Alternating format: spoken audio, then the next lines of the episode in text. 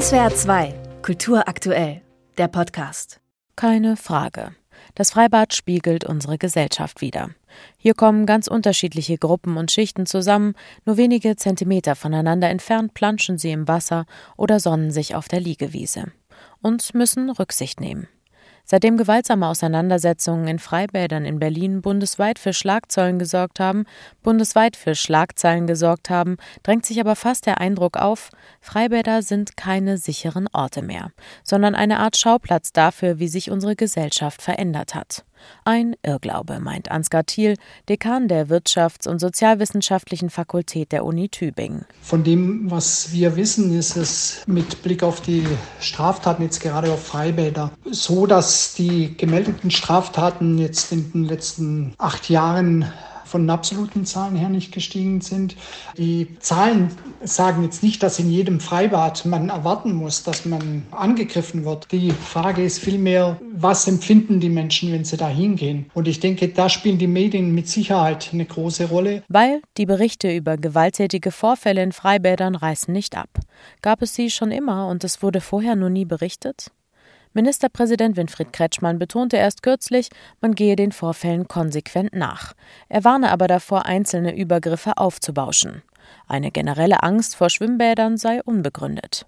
Und trotzdem, der Ort Freibad scheint plötzlich nicht mehr für Sommer und Unbeschwertheit zu stehen, sondern wird für politische Botschaften instrumentalisiert. Remigration prangte auf einem Transparent, das Unbekannte am Sonntag am Dach des Inselbades in Stuttgart unter Türkheim anbrachten. Außerdem warfen sie Flugblätter vom Dach und zündeten Rauchbomben. Die Polizei vermutet die Gruppe Wackere Schwaben hinter der Aktion, eine Untergruppe der rechtsextremen identitären Bewegung, die vom Verfassungsschutz beobachtet wird, erklärt Ansgar Thiel, der gerade in Tübingen das Institut für Rechtsextremismusforschung mit aufbaut.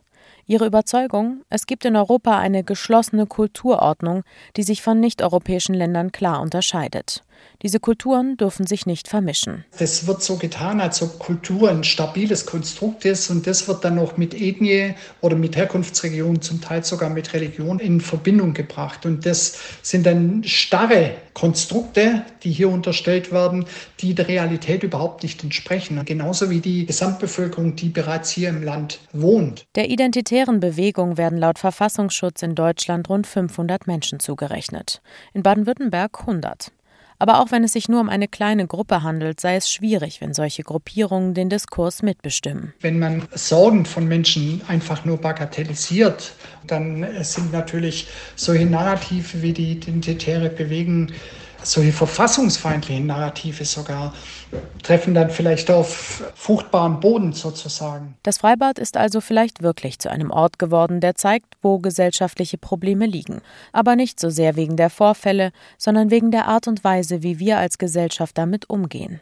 Und mit Blick auf die Zahlen berechtigt oder nicht, die Sorgen der Menschen sind da.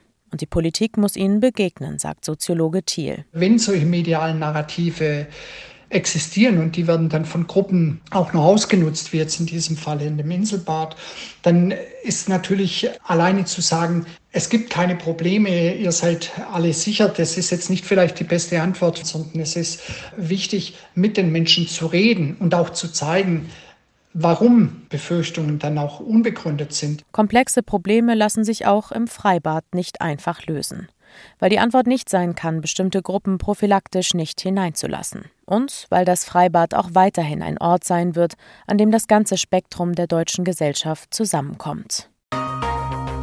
SWR 2 Kultur aktuell. Überall, wo es Podcasts gibt.